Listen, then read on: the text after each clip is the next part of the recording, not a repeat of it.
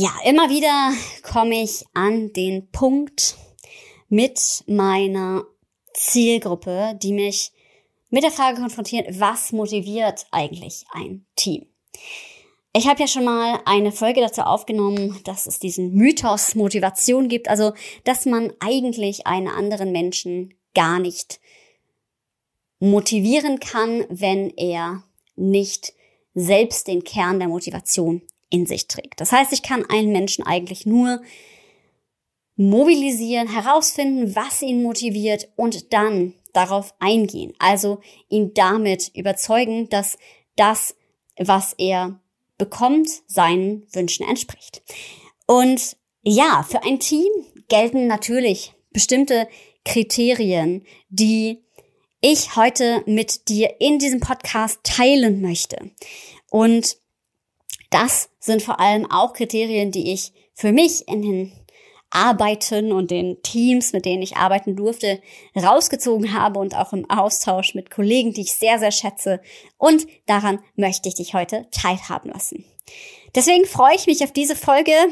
Mal wieder eine Solo-Folge. Die nächste wird dann wieder ein Zweiergespräch im Podcast. Go Wild der Design Thinking Podcast für Teams, die durch Inspiration nachhaltig erfolgreich sein wollen. Mein Name ist Alexandra Schollmeier. Ich bin die Gastgeberin dieses Podcasts, studierte Kommunikationswissenschaftlerin und Design Thinking Coach. Und meine Passion ist es, Teams zum Strahlen zu bringen, ihr Potenzial zu entfesseln. Ja, und was braucht es denn eigentlich dafür? Ich habe mir mal fünf Kriterien aufgeschrieben, die es meiner Erfahrung nach oder auch in der Recherche von Studien und in dem Dialog mit anderen Beratern, Führungskräften, Personalentwicklern, die es braucht, ähm, auch basierend auf unserem Clubhouse Talk, hier jetzt ein paar rausexerziert. Natürlich ist für ein gutes Team erstmal die Zusammensetzung entscheidend. Wenn ich Menschen habe, die überhaupt nicht zusammenpassen, wenn ich Menschen habe, die keine gleichen Werte teilen, dann habe ich ein Problem. Ich habe allerdings auch ein Problem, wenn die Menschen vielleicht zu gleich sind und dann sowas auftritt wie Groupthink, also Gruppendenken. Gruppendenken ist das, was jüngst passiert ist in der Künstlerinnen-Szene zum Thema Corona-Politik. Also jeder hat sich auf den anderen verlassen und gemeinsam hat man irgendwie ziemlichen Quatsch vielleicht dann doch verzapft, den man dann nachher wieder zurücknimmt. Und sowas passiert bei einer unguten und nicht empowerten Teamdynamik. Also, was heißt das? Ich spule mal kurz zurück. es kommt auf eine gute Zusammensetzung an. Das heißt, es braucht Menschen, die empowered werden, ihre eigene Meinung kund zu tun. Und die auch bestimmte Persönlichkeitsprofile haben, die zusammenpassen. Und die auch die Möglichkeit haben, ihre Meinung zu äußern und so eben auch das Beste aus ihrem Potenzial herauszuholen. Fangen wir bei der Zusammensetzung an. Ähm, natürlich braucht es für ein bestimmtes Team, eine bestimmte Teamdynamik, am besten ein heterogenes Team. Das bestätigen ja ganz, ganz viele Studien auch, dass Teams, die gemischt zusammengesetzt sind, doch deutlich produktiver sind als sehr ähnliche Teams, was ja auch ganz klar ist, weil, naja, wir haben ja bestimmte Schwächen und die gilt es auszubügeln. Das heißt auch, ähm, zum Beispiel, wenn ich eine bestimmte Persönlichkeitsprofil habe, äh, nehme ich jetzt mal mich als Beispiel ähm, und meine Mitarbeiterin Hanna ähm, hat sogar ein recht ähnliches Persönlichkeitsprofil, was gut ist, weil sie mein Marketing macht. Allerdings, wenn wir weiter wachsen, ähm, wissen wir beide, wir brauchen jemanden, der so mehr der Zahlen, Daten, Fakten Mensch ist. Weil wir sind mehr so die Kreativen im Flow und äh, dann manchmal von hier nach da und ähm, ja, wir müssen uns dann manchmal so ein bisschen wieder auf den roten Pfad zurückbringen. Und genau deswegen ist es total wichtig, wenn wir eine gemischte Zusammensetzung im Team haben. Also es kommt erstmal auf die Charaktere natürlich an, die uns in diesem Team begegnen. Und die sollten bestmöglich gut verschiedene Kompetenzen haben und was natürlich wichtig ist, trotzdem die gleichen Werte teilen, weil wenn wir ein gleiches Werteverständnis haben, das muss nicht heißen, dass wir gleich gepolt sind, aber wir wollen in die gleiche oder zumindest eine ähnliche Richtung ziehen. Ja, auch wenn vielleicht dem einen im Team ein gutes Miteinander der Wert ist oder sich wohlzufühlen, solange er das große Ganze, die Richtung mit auch unterstützen kann, mit seiner Art und Weise, das zu tun, ist das völlig fein. Aber wir sollten halt eben auf einer Linie sein. Das bedeutet auch, dass es ruhig auch Menschen geben soll, die autoritärer sind, die vielleicht auch aus Natur heraus Führungspersönlichkeiten sind. Also wenn wir uns selbstorganisierte Teams zum Beispiel anschauen, wo wir auch Kompetenzen verteilen, ist es total wichtig, dass ganz klar ist, wer über welche Dinge entscheidet. Aber auch, dass man eine Kultur aufbaut, die Kritik zulässt. Das war das, was ich meinte mit dem Gruppendenken. Denn es gibt viele verschiedene Fälle, auch aus der Historie. Ähm, es gab auch mal so ein Raumschiff, das gestartet ist, die Challenger. Das dieses Jahr auch auf Groupthink. Da wurde dann autoritär etwas durchgegeben. Eigentlich wussten die gebildeten zugehörigen Menschen, dass ähm, es vielleicht nicht sinnvoll ist, dieses Raumschiff zu starten. Es ist trotzdem gestartet und wir wissen alle, es ist in die Luft gegangen. Und ähm, das ist jetzt natürlich ein ganz, ganz krasses Beispiel. Ja, nicht immer geht es um so krasse Beispiele, nur man sieht, was auch passieren kann. Das ist total wichtig, wenn wir auch auf teilweise hierarchische Strukturen gucken, ähm, das auch mal kritisch zu hinterfragen. Also zu gucken, ähm, in Betrieben, zum Beispiel in Krankenhäusern, wo wird vielleicht etwas durchgedrückt, was vielleicht aufgrund der Autorität entschieden wird und nicht wirklich, weil es besser ist. Und darum macht es auch teilweise Sinn, Kompetenzen zu verteilen und auch, ja, auch starke Charaktere in dem Team zu haben, die auch ruhig mal den Status quo in Frage stellen. Also eine gute, gute, gute Mischung. Das war jetzt lange für den ersten Punkt, die Zusammensetzung des Teams aber natürlich auch zu der Kultur, wie mit Kritik umgegangen wird und ja, wie, wie mit Meinungen umgegangen wird. Auch damit eine Kultur, das wäre der zweite Punkt, die das Potenzial der Einzelnen zum Strahlen bringt. Also es geht darum, eben Potenzial in einem Team nicht zu addieren, sondern zu multiplizieren. Zu schauen, was sind die Stärken, was sind auch die Vorlieben, wohin möchte sich jemand entwickeln. Und logischerweise, natürlich kann es sein, dass es nicht zu dem ist, wo ich hin möchte. Aber wenn ich da nicht mit übereinkomme, wenn ich dem Mitarbeiter keinen Raum dafür anbiete, dass er sich entwickeln kann, und natürlich darf er mir das da auch sagen, also auch alle Mitarbeitenden, die zuhören. Eine Weiterentwicklung im Unternehmen ist natürlich keine Einbahnstraße. Also man darf da durchaus gerne mitwirken und das auch sagen.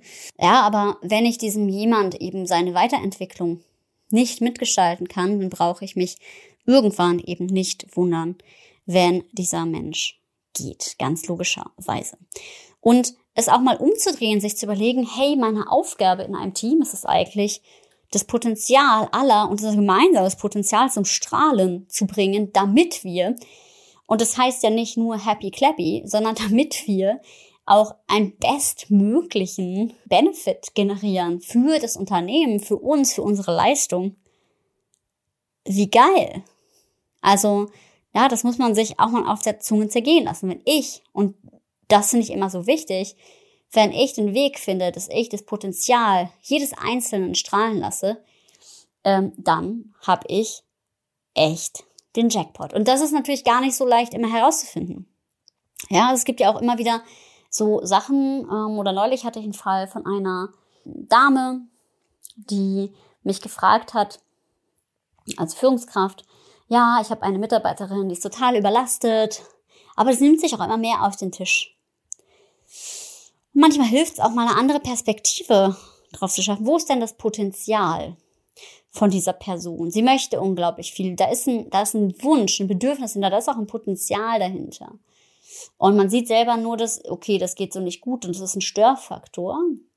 Aber mal das Potenzial zu erkennen und aber auch diese Person selber in ihr Potenzial zu bringen. Also diese Person, von der gesprochen wurde, hat sich dann auch beschwert. Also hat sich immer viel auf den Tisch gezogen, hat dann gesagt, oh, ich habe so viel zu tun, ich habe so viel zu tun. Und dann kann ich das Potenzial am besten entfachen, wenn ich ihr das zurückspiegel, wenn ich sie ins Empowerment bringe und sie frage, naja, wie genau können wir es denn machen, dass du dich nicht so überlastet fühlst? Weil, und das kann man auch ruhig beschreiben, du hast natürlich diese und diese und diese und diese Aufgaben. Das heißt, schaust dir an in der Quantität, hast du mehr Aufgaben vielleicht als alle anderen hier. Ja, was möchtest du? Was brauchst du? damit bringe ich jemanden ins Empowerment. Was brauchst du, damit du hier dein Potenzial entfachen kannst? Und das ist natürlich total, total, total wichtig. Außerdem ist es natürlich auch wichtig, die Kreativität der Einzelnen zu fördern. Also nicht nur das Potenzial, sondern auch die Kreativität. Die Kreativität fördern, dass sich Menschen, dass sich alle auch gemeinsam entwickeln können, dass sie mal gemeinsam bessere Lösungen finden können. Auch eine Reflexionsfähigkeit, also je nachdem, wie weit man Kreativität spinnt, natürlich komme ich da aus der Design Thinking Warte und deswegen finde ich Kreativität in Teams wichtig. Aber es geht ja auch um eine Resilienzfähigkeit, also um eine Lösungskompetenz. Ja, deswegen hängen Kreativität und ähm, Resilienz gar nicht so weit voneinander weg, sondern stehen eigentlich relativ nah zusammen. Ja, also eine Kreativität, eine Lösungskompetenz, eine damit auch eine Selbstmanagementkompetenz, die auch hilft, Probleme zu lösen. Jeder für sich selbst, ja, was eben bei dem Empowerment schon vom Einzelnen war, aber eben auch alle gemeinsam neue Wege zu entdecken. Ja, auch wenn es gerade darum geht, jetzt innovativ zu sein, was ja teilweise in der jetzigen Zeit in vielen Branchen immer noch ähm, wirklich einen Mehrwert schafft oder auch, weil wir eine neue Arbeitswelt gestalten wollen. Kreativität ist gefragt. Wir brauchen neue Lösungen um neue Ergebnisse zu erzielen, auch was so Themen angeht wie Nachhaltigkeit. Ja, und das ist natürlich total wichtig, weil wenn wir neue Lösungen finden, dann bleiben wir auch am Ball. Dann bleibt das System immanent sozusagen motiviert dabei zu bleiben. Und damit haben wir eben auch ein motiviertes oder ein Team, das sein Potenzial entfaltet. Dann gibt's noch zwei andere Dinge, die wichtig sind, und zwar das Vertrauen. Einmal das Vertrauen natürlich der Führungskraft in die Mitarbeiter, aber auch das Vertrauen, das ein Mitarbeiter haben kann in das, was ihn umgibt. Also das Vertrauen, dass ich auch einen Raum habe, in dem ich mich psychologisch sicher fühle. Und Vertrauen. Es gibt ein Buch von Patrick Lencioni, das heißt die fünf Dysfunktionen eines Teams. Und da ist ganz deutlich, dass Vertrauen die Basis ist für eine Zusammenarbeit im Team. Wenn ich kein Vertrauen habe, dass wir gemeinsam einen Konflikt lösen kann, dass ich überhaupt den anderen vertrauen kann, wie soll ich dann glauben, dass wir irgendwas schaffen? Wie soll ich mich dann committen? Hab ich das Vertrauen und schaffe ich auch eine Kultur des Vertrauens. Und da sind wir auch bei dem Thema psychologische Sicherheit. Psychologische Sicherheit ist etwas, es taucht in den Studien äh, von Google aus. Und zwar ist psychologische Sicherheit eben eine Sicherheit, die mir ermöglicht, zwischenmenschliche Risiken einzugehen. Was eben, was ich mit dem Group Sync auch am Anfang meinte, was mir erlaubt, auch mal zu sagen, ich sehe das anders. Und ähm, dass ich weiß, ich darf hier gehört werden, ich darf was sagen. Und ähm, es wird auch gegen einen Bias, also gegen einen, ja, eine Voreingenommenheit, ein Vorurteil, also wo ich voreingenommen bin, ähm, dagegen kann ich was sagen und dagegen wird auch gewirkt. Ja, und es ist Diversity erlaubt.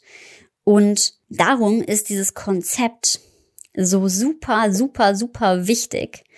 Ähm, ja, es tritt erstmalig beim Forschungsprojekt Aristoteles von Google auf und das wurde mehr als 180 Teams untersucht, was wirklich zur Hochleistung führt. Da kam eben halt raus, dass diese psychologische Sicherheit da extrem essentiell ist. Und das bedeutet, ich kann meine eigene Meinung offen äußern. Jeder spricht ungefähr gleich viel.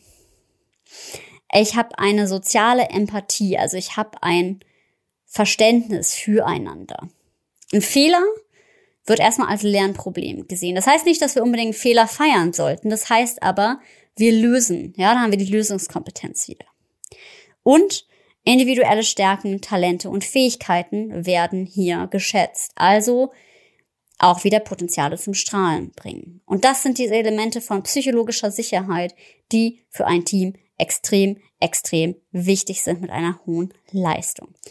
Ja, und ähm, natürlich, ich kann andere nicht motivieren, ich brauche auch die richtigen Menschen zusammen, die diese Kultur zulassen, die diese Kultur auch fördern. Aber Studie von Google zeigt auf jeden Fall zumindest, dass diese psychologische Sicherheit sehr wichtig ist. Eine Sache möchte ich noch mit in die Waagschale werfen. Und ich glaube, dass das auch wichtig ist für das offen die eigene Meinung äußern können und die soziale ähm, oder psychologische Sicherheit in einem Gefüge, und zwar das Standing einer Führungskraft. Wenn ich sozusagen als Führungskraft nicht klar kommuniziere, für was ich stehe oder auch in welche Richtung das geht, dann führt das auch dazu, dass alles andere unten drunter weniger klar ist. Dann ist vielleicht auch nicht klar, ob ich meine Meinung frei äußern kann. Also ich muss verbindlich und auch vertrauenswürdig sein und eben auch einschätzbar über mein Standing. Also eine klare Haltung haben und auch meine eigene Meinung offen äußern. Aber ich brauche halt eben auch ein klares Standing. Also wenn ich, ähm, wenn es wirklich eine klassische Führung ist, sage, wofür ich stehe und wie ich das möchte, dann können sich die anderen auch entscheiden, ob sie das auch wollen oder halt nicht. Und ich finde es auch völlig in Ordnung. Also ich finde es immer schwierig ähm, zu sagen, hey, wir müssen es alle lieb haben, weil natürlich kann man auch nicht miteinander können. Und zu einer Führungsperson oder zu einem Geschäftsführer passen bestimmte Menschen besser als andere und das ist auch völlig in Ordnung so. Da sind wir wieder bei der Zusammensetzung und der Passung. Und dazu gehört eben auch, dass ich ein klares Standing habe. Genau. Und ähm, dass ich ganz klar sage, wofür stehe ich, ähm, wofür nicht. Und es darf sich natürlich auch weiterentwickeln, aber dass ich relativ klar bin in dem, was ich sage. Und wofür ich stehe, damit sich die Kultur auch danach formen kann. Das waren die fünf Faktoren. Ich fasse nochmal zusammen. Ähm, die Zusammensetzung des Teams ist essentiell. Das, wie wir das Potenzial von Einzelnen zum Strahlen bringen. Kreativität oder Problemlösekompetenz, das Vertrauen ineinander, die psychologische Sicherheit in das System und das Standing der Führungskraft und natürlich auch bestmöglich alle anderen im Team. Nicht zu fest natürlich, sonst hemmt natürlich wieder die Weiterentwicklung am Ende. Ja, also wenn ich jetzt sage, das haben wir schon immer so gemacht, dann haben wir wieder den Innovationssalat. Aber in diesem Sinne, das sind die fünf Faktoren, die ich essentiell zusammengetragen habe aus den Studien, aus dem Austausch, aus Literatur für euch, die ganz essentiell sind. Und schaut doch mal aus den Praxisbeispielen, den kleinen Stories, was ihr vielleicht mitnehmen könnt, um das Potenzial eures Teams so richtig durch die Decke gehen zu lassen. Und wenn ihr Lust habt, mal zusammen drauf zu gucken und Vielleicht bist du ja Führungskraft und denkst so, hm, wie mache ich das denn? Und ehrlicherweise, ich finde, die Führungskraft gehört zum Team. Deswegen bin ich immer froh, wenn ich einen Teamprozess moderieren darf ähm, und sich die Führungskraft mal zurücklehnen kann und sich wirklich in den Teamprozess reingeben kann. Dann weißt du, wo du mich findest. Und ich freue mich immer von dir zu hören. Ähm, genau, ich komme gerne in euer Team, unterstütze euch, gerade auch bei neuen Teams, virtuellen Teams. Aber auch natürlich bei allem, wo ihr sagt, hey, wir wollen hier richtig was Cooles zusammen rocken, bin ich gerne dabei. Und lasst mir gerne Feedback da über Instagram, über LinkedIn oder kontaktiere mich auch gerne. Die Kontaktdaten findest du wie immer in den Show Notes. Ich freue mich immer von dir zu hören und verbleibe wie immer mit dem Claim. Sei mutig und hab wilde Ideen. Bis zum nächsten Mal.